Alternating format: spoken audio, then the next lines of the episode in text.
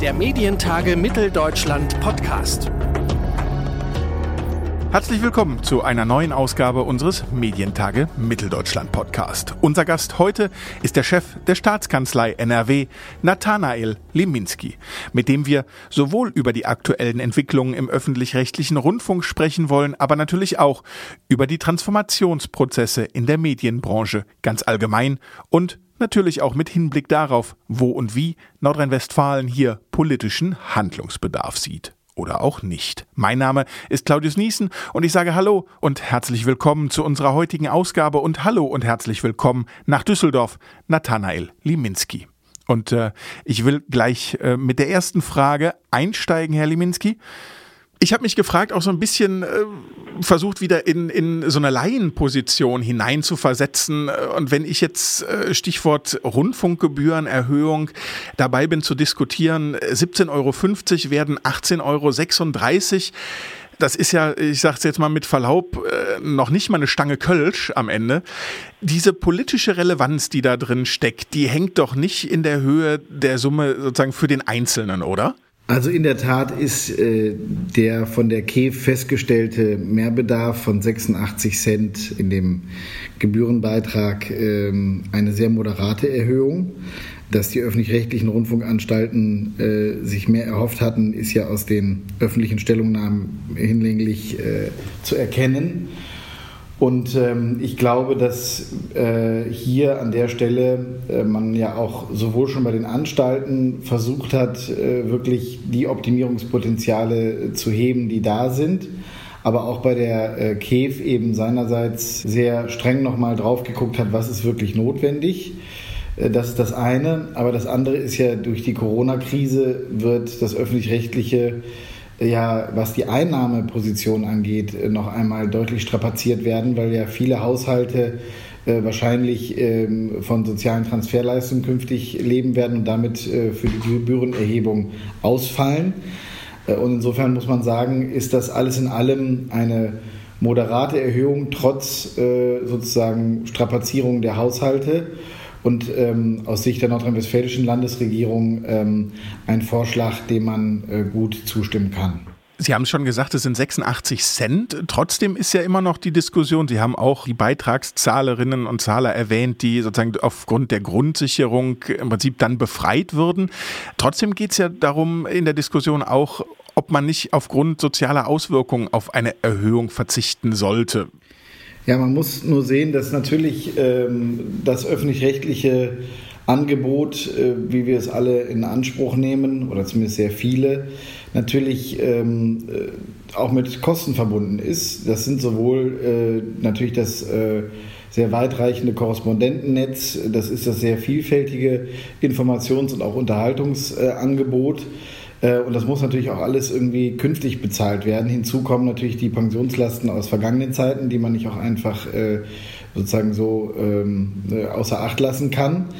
Und ähm, wenn man das alles zusammennimmt und dann auch schaut, was das öffentlich-rechtliche dafür leistet, jetzt gerade auch äh, in der Corona-Krise noch einmal an Informationsarbeit äh, und äh, journalistischer Begleitungsarbeit geleistet hat, dann sind 86 Cent, glaube ich, ein ähm, Beitrag oder eine Beitragserhöhung, die man ähm, in dieser Zeit politisch vertreten kann. Uns ist bewusst, dass das Thema Beitragserhöhung äh, in vielen Teilen des Landes ein Reizthema ist. Das muss man einfach zur Kenntnis nehmen.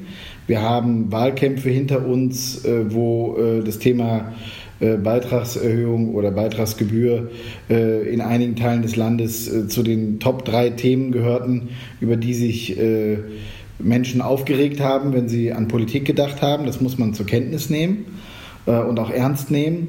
Und ähm, ich verstehe auch, dass sozusagen in Zeiten, wo alle Medienunternehmen in ganz Deutschland äh, es mit einer verschärften Wettbewerbslage zu tun haben und sparen müssen, davon auch die öffentlich-rechtlichen nicht ausgenommen sein können. Aber äh, wenn wir sehen, dass es hier um eine Berechnung für die nächsten vier Jahre geht, ab 2021, dann ist das, glaube ich, ähm, ein, ein Wert, der gefunden worden ist, äh, den man vermitteln kann und äh, vor allen Dingen dann, wenn man äh, das öffentlich-rechtliche weiterhin für notwendig erachtet und das zumindest gilt für die nordrhein-westfälische Landesregierung. Die Bedenken kamen ja zumindest aus meiner Einschätzung heraus vor allen Dingen aus den ostdeutschen Landtagen. Können Sie die verstehen oder können Sie einordnen, warum gerade dort äh, die Bedenken so groß waren?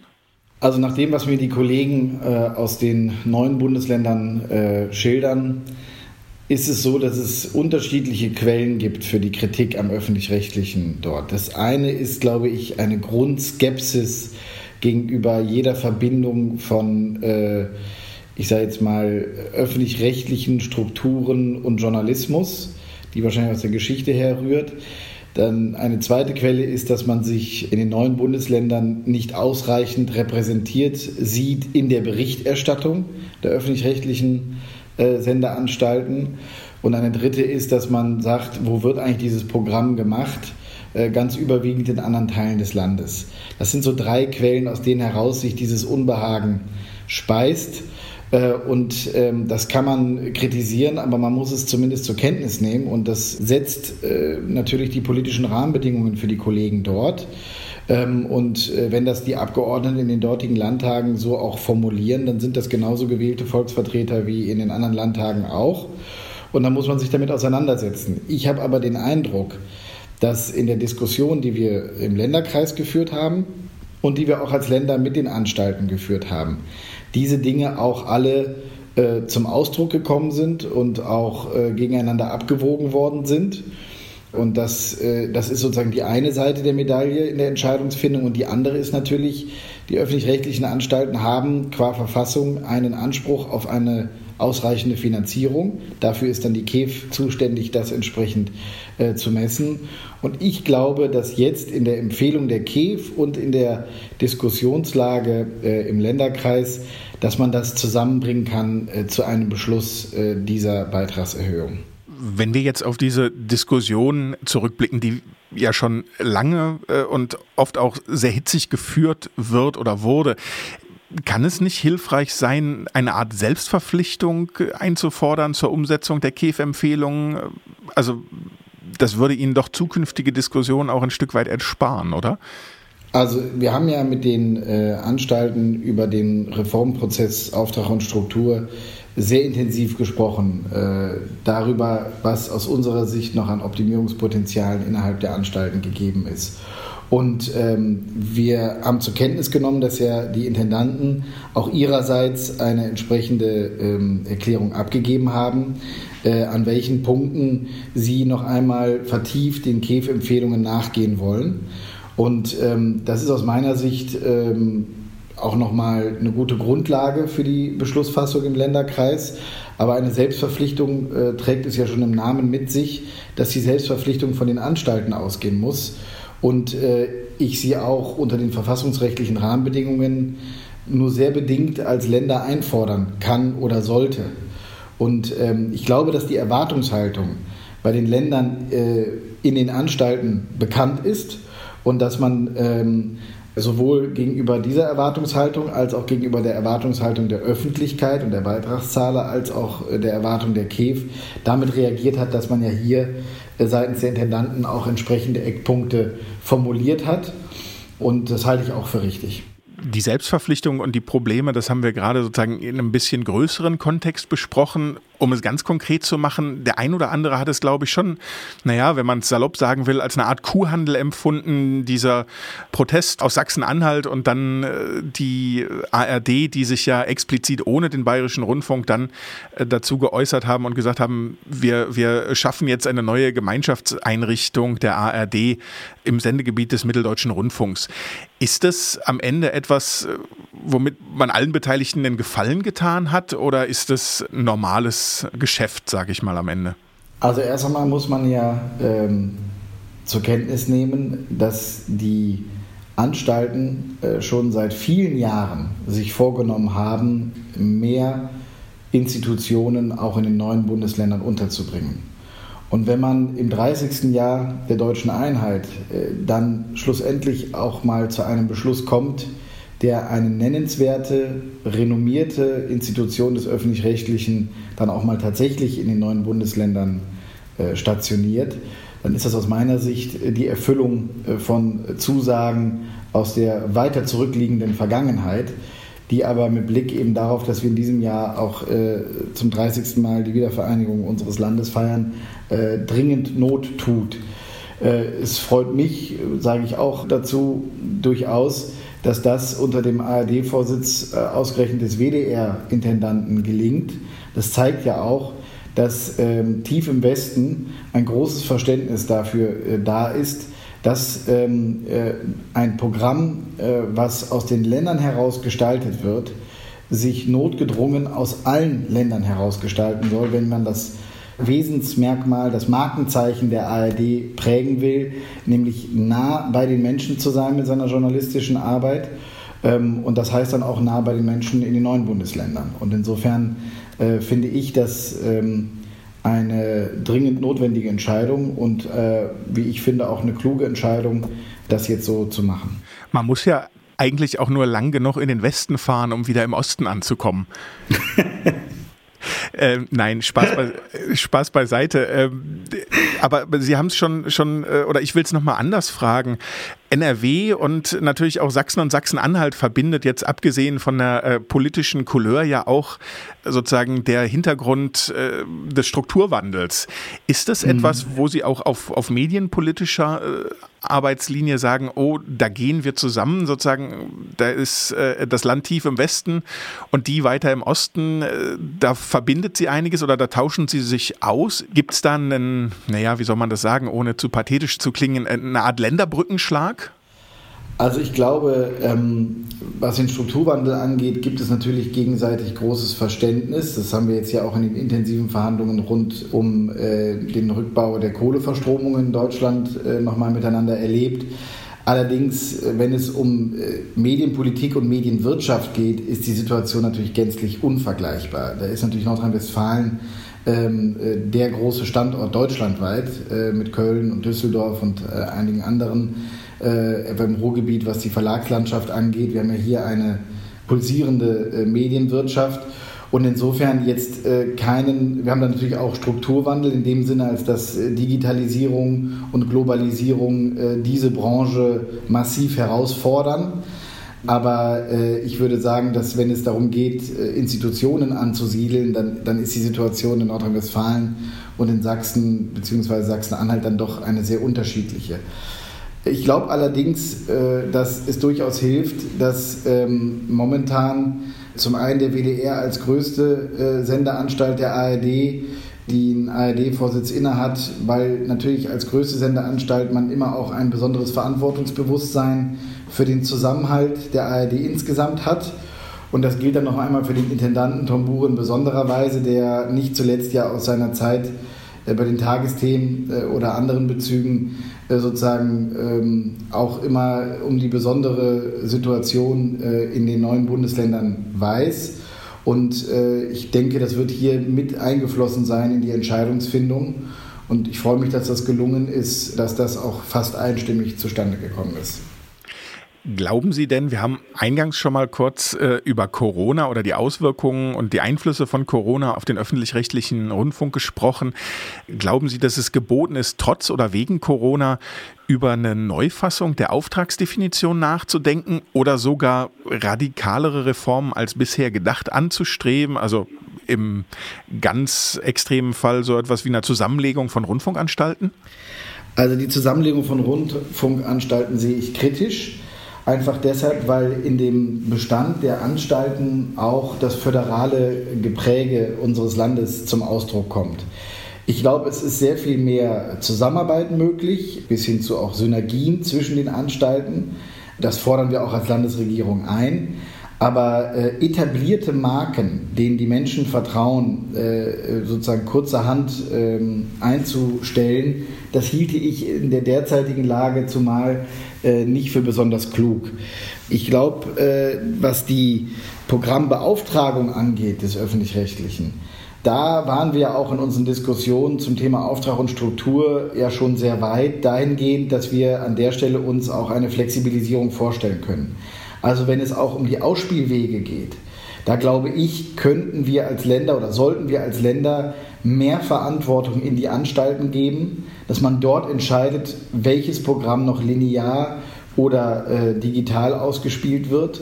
Und ich glaube, dass, äh, dass da auch der, der Wandel im Nutzerverhalten ohnehin, aber nochmal beschleunigt durch Corona, äh, diese Überlegungen wahrscheinlich noch einmal auf die Tagesordnung rufen wird, dass wir sozusagen äh, die Programmbeauftragung in ihrer technischen Ausspielung sozusagen äh, da wirklich uns auf den Kern nur konzentrieren, wo wir als Länder sagen, das muss wirklich linear sein und für große Bereiche äh, es in die Hand der Sender legen, äh, an der Stelle zu flexibilisieren und damit natürlich auch unter Kostengesichtspunkten zu optimieren. Das heißt, äh, der öffentlich-rechtliche Rundfunk muss sich schneller zu einer Plattform entwickeln. In der Tat könnte ich mir sowohl innerhalb der ARD, aber auch zwischen ARD und ZDF äh, noch einiges mehr an Kooperation äh, vorstellen. Wenn Sie etwa jetzt die Kulturplattform einmal äh, nochmal ansprechen, die Sie gerade eben erwähnt haben, ähm, dann freue ich mich, wenn die ARD da jetzt mehr gemeinsam macht sehe aber gleichzeitig direkt auch das Potenzial an dieser Stelle mit dem entsprechenden Angebot auf der ZDF-Seite, was ja auch schon sehr weit entwickelt ist, möglichst weit zusammenzugehen, damit äh, der Beitragszahler sozusagen ein Angebot der öffentlich-rechtlichen für diesen Bereich der Kultur in Anspruch nehmen kann. Da kann ich sozusagen den Wiedererkennungswert der verschiedenen Marken durchaus beibehalten, aber hier sozusagen dem Nutzerverhalten entgegenzukommen, und nicht unnötig äh, viele äh, technische eigene Infrastruktur äh, zu bemühen, sondern lieber sozusagen über gemeinsame Plattformen zu gehen. Da liegt, glaube ich, ähm, eine Menge Potenzial für die Zukunft. Bodo Ramelow hat ja ein Moratorium gefordert, um den Beitrag für die Medienanstalten befristet auf drei Prozent zu erhöhen, um den privaten Rundfunk und vor allem im regionalen Bereich zu unterstützen. Halten Sie das für eine sinnvolle Idee? Also ich glaube, dass das so weder politisch äh, noch rechtlich wirklich machbar ist. Ähm, zum einen würde ein solches Moratorium durch Beschluss der MPK äh, die geltende Rechtslage aushebeln. Das werden schon allein nach dem Grund äh, viele Länder nicht machen. Aber zum anderen gibt es ja durchaus auch berechtigte verfassungsrechtliche Bedenken hinsichtlich einer Finanzierung des privaten Rundfunks aus dem Rundfunkbeitrag. Man muss auch dazu sagen, wir sind hier in Nordrhein-Westfalen Anhänger des dualen Systems, ähm, was auch klar trennt äh, zwischen den beiden äh, Systemen. Und wir glauben, dass wir äh, in, in unnötige Diskussionen kommen hinsichtlich der bedarfsgerechten Finanzierung der Anstalten auf der einen Seite und hinsichtlich der Unabhängigkeit der Privaten auf der anderen Seite. Und ich kann zwar verstehen, dass die Not mit Blick auf den Privatrundfunk groß ist. Darauf haben wir hier in Nordrhein-Westfalen ja mit einem eigenen Solidarpakt äh, privater Rundfunk reagiert. Aber äh, das ich, ich, sozusagen, ich löse das Problem an der einen Stelle nicht, indem ich äh, an der anderen Stelle ein zusätzliches Problem schaffe. Und insofern ähm, glaube ich nicht, dass dieser Vorschlag äh, zielführend ist. Mhm. Sie, Sie haben eingangs schon äh, das Medienland NRW auch beschrieben mit äh, den Verlagsstandorten, äh, unter anderem auch im Ruhrgebiet. Äh, NRW ist ja auch äh, schon gewachsen, äh, kein kleiner Standort, wenn es um das Thema Film und Fernsehen geht, also um, um äh, Unterhaltungsproduktionen, äh, Fiktionales. Wie ist denn generell Ihre Einschätzung aktuell durch und mit Corona die wirtschaftliche Situation in den regionalen Medien, in den regionalen Medienunternehmen, bei den äh, Produzentinnen und Produzenten? Gibt es da Dinge, wo Sie sagen, da müssen, da wollen wir äh, als Landesregierung ja nicht gegensteuern, aber weiter unterstützen und das vielleicht auch verknüpfen mit äh, einer Digitalstrategie. Äh, wir haben ja eben auch schon kurz über lineare und nichtlineare Inhalte gesprochen. Also wie sieht da sozusagen kurz- und mittelfristig Ihre Perspektive für Handlungsspielräume aus? Ja, also die äh, Corona-Krise hat letztlich die Situation am Medienmarkt, die ohnehin durch die Digitalisierung, durch den verschärften internationalen Wettbewerb äh, sehr strapaziert war, noch einmal verschärft. Da wirkt die Krise wie ein Katalysator und äh, insofern besteht da dringend Handlungsbedarf. Ähm, wir haben den äh, an einzelnen Stellen jetzt schon äh, entweder mit Bundes- oder Landesprogrammen in Angriff genommen. Uns war erst einmal wichtig, dass die äh, Hilfsprogramme von Bund und Ländern äh, auch für die Medienbranche zugänglich sind.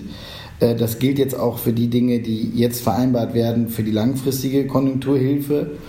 Ähm, aber da gibt es natürlich spezielle Bereiche wie den privaten Lokalfunk, wo man sektorspezifische äh, Soforthilfe äh, vereinbaren muss bzw. organisieren muss. Das haben wir mit dem Solidarpakt Lokalfunk NRW getan wo wir sozusagen bis an die Grenze dessen gehen, was uns beihilferechtlich möglich ist um gemeinsam mit der Landesmedienanstalt die 44 Lokalsender äh, und Radio NRW in unserem Land äh, zu unterstützen, dadurch, dass UKW-Verwaltungskosten für drei Monate äh, übernommen worden sind oder man sich daran beteiligt hat.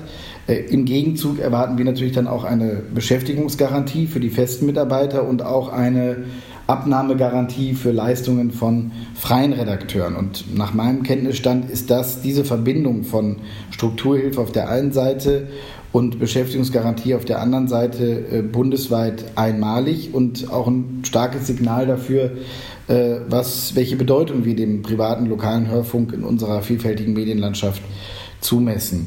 Wir müssen darüber hinaus natürlich auch äh, an die Zeit denken, die vor uns liegt, wenn die Werbeausfälle bleiben oder die Ausfälle bei den Werbeerlösen. Dann müssen wir äh, sicherlich auch über weitere Hilfen nachdenken, denken darüber auch schon im Länderkreis gemeinsam nach äh, um, um an der Stelle das aufzufangen. Ein ganz diffiziler Bereich ist der Bereich der freien Journalisten. Hier ist es ja leider ähm, nicht zur Erfüllung der Zusage des Bundes gekommen, äh, für Solo-Selbstständige tatsächlich ähm, eine sozusagen substanzielle äh, Soforthilfe zu leisten. Da wurden große Programme angekündigt, deren Namensgebung man nach eigentlich davon ausgehen musste, dass sie äh, auch für das Bestreiten des Lebensunterhalts oder ausfallender Einnahmen äh, zum Tragen kommen. Das allerdings hat der Bund ja äh, für sich ausgeschlossen. Und deswegen haben wir in Nordrhein-Westfalen an der Stelle für diejenigen freien Journalisten und auch Künstler, die im Vertrauen darauf keine Grundsicherung beantragt haben in den, in den Monaten des Höhepunkts der Krise, sondern einen Antrag auf Soforthilfe gestellt haben, das jetzt aus Landesmitteln bestritten äh, um hier auch ähm, die Strukturen so weit wie möglich über die Krise zu bringen. Und ein dritter Bereich, äh, der, der sicherlich äh, uns auch noch länger beschäftigen wird, in den, was die Folgen der Krise angeht, ist der ganze Bereich der Film- und Kinobranche. Hier haben wir sozusagen äh, aus, dem, aus Landesmitteln einiges schon sehr früh auf den Weg gebracht, äh, also zusätzliche Prämien. Äh, wir haben außerdem äh, die, die Filmmedienstiftung bei uns hat Zuschüsse in Höhe von 1,5 Millionen Euro gegeben für Produzenten und Autoren, äh, um hier eben auch über die schwierigen Wochen hinweg sozusagen das Überleben von Strukturen zu gewährleisten. Und dann war uns auch ganz wichtig, dass bei den Öffnungen, die jetzt stattfinden, der Bereich der Kinos auch möglichst früh dabei ist. Das ist seit Ende Mai jetzt der Fall natürlich ist eine Öffnungsperspektive immer die beste Garantie für, für eine solche äh, Branche. Allerdings muss man auch anerkennen, ist es natürlich unter den aktuellen Auflagen noch sehr schwierig für den Bereich. Aber uns liegt daran, dass wir diese große Vielfalt und Breite äh, unserer Medien- und auch Medienkulturlandschaft, äh, dass wir die nach Möglichkeit äh, über die Krise hinaus erhalten. Gehen wir noch einmal zum Abschluss ein Stück weit weg von äh, den ganz konkreten Maßnahmen, die sicherlich auch notwendig geworden sind durch und mit dieser Krise und schauen noch einmal vielleicht zusammen auf die Presse und auf den Verlagsbereich. Mhm. Ähm, da wurden ja in der Vergangenheit jetzt auch schon vor Corona diverse Modelle diskutiert unter äh, Stichworten wie Vielfalt erhalten, aber eben auch einfach mit dem, naja, ich sag's mal, dem konkreten Druck in den Verlagshäusern Abonnenten zu halten oder zumindest äh, gegenzusteuern, nicht nur im digitalen. Da gab es ja die wildesten Diskussionen darüber, wie man auch mal wieder mit Drohnen Tageszeitungen zustellen kann und ob man sowas fördern lassen kann. Halten Sie grundsätzlich eine Subventionierung von äh, Presse für sinnvoll? Und wenn ja, wie kann die erfolgen? Also wenn man über staatliche Hilfen für Medienunternehmen oder für den äh, Pressebereich nachdenkt, dann ist uns als nordrhein-westfälischer Landesregierung dabei immer wichtig, dass wir den Grundsatz der Staatsferne zu jedem Zeitpunkt äh, einhalten. Also dass wir, wenn überhaupt, mit Fördermaßnahmen nur dort ansetzen, wo wir uns äh, in weitem Abstand vom Redaktionsgeschehen befinden, sprich etwa beim Vertrieb oder bei der Infrastruktur. Die Zeitungs- oder die Verlagslandschaft in, in Deutschland hat über viele Jahre hinweg äh, äh die Zeichen der Zeit äh, nicht erkannt und hat äh, die Digitalisierung äh, zumindest nicht in ausreichendem Maße äh, mit Blick auf, auf, ihre Geschäftsmodelle beherzigt. Und insofern befindet sie sich aktuell ohnehin in einer schwierigen Aufholjagd diesbezüglich, Geschäftsmodelle zu entwickeln, die auch digital tragen. Und dass man in dieser Situation, in der wir gleichzeitig auch noch erleben, dass was das Nutzerverhalten angeht, es immer noch einen nennenswerten Teil von Lesern gibt, die auf analoge Produkte äh, zurückgreifen wollen, dass man in dieser Situation sozusagen den Schritt äh, in die digitale Zeit zeitweise auch als Staat unterstützt. Das halte ich schon für ähm, bedenkenswert und das ist auch etwas, was die Unterstützung aus Nordrhein-Westfalen erfährt. Denn wir haben ja selber ein Interesse daran, dass wir starke, äh, publizistisch motivierte Medienunternehmen in unserem Land haben und dass jetzt nicht künftig äh, ne, nach der Infrastruktur auch die Inhalte äh, sozusagen von äh, großen amerikanischen Unternehmen äh, vorgegeben werden. Äh, wer daran ein Interesse hat, der muss sich auch offen zeigen, dafür hier diesen Wandel zu unterstützen. Da reden wir nicht unbedingt über eine Dauersituation, sondern über eine Übergangszeit. Und wie gesagt, wir reden auch von, von Hilfen, die äh, sich auf den Vertrieb und die Infrastruktur äh, beschränken müssen. Ähm, aber hier äh, anzusetzen, ist, glaube ich, in einer Zeit, wo wir alle der Meinung sind, dass Medien für unser demokratisches Miteinander äh, in Zeiten von Polarisierung, von Individualisierung, von ähm, äh, Radikalisierung mitunter äh, eine ganz zentrale Rolle spielen. Äh, wenn das so ist, was wir alle in Sonntagsreden jeweils betonen, dann muss auch unter der Woche, wenn es um politische Entscheidungen geht, uns das etwas wert sein sagt Nathanael Liminski. Und ich sage vielen herzlichen Dank für das Gespräch. Sehr gerne, danke. Ich würde mich sehr freuen, wenn wir Sie als Zuhörerinnen und Zuhörer ebenso wie die Gäste unserer Podcast-Episoden in fast genau einem Jahr, nämlich am 1. und 2. Juni 2021 in Leipzig begrüßen dürften, und zwar zu einer neuen Ausgabe der Medientage Mitteldeutschland. Streichen Sie sich, wenn Sie Lust haben, also schon gerne einmal den 1. und 2. Juni im nächsten Jahr rot im Kalender an. Und bis dahin hoffe ich darauf, dass wir uns weiterhin hören. Ab jetzt immer einmal in der Woche und zwar immer donnerstags überall, wo es Podcasts gibt, zum Beispiel bei Apple Podcasts, Deezer, Spotify oder Google Podcasts.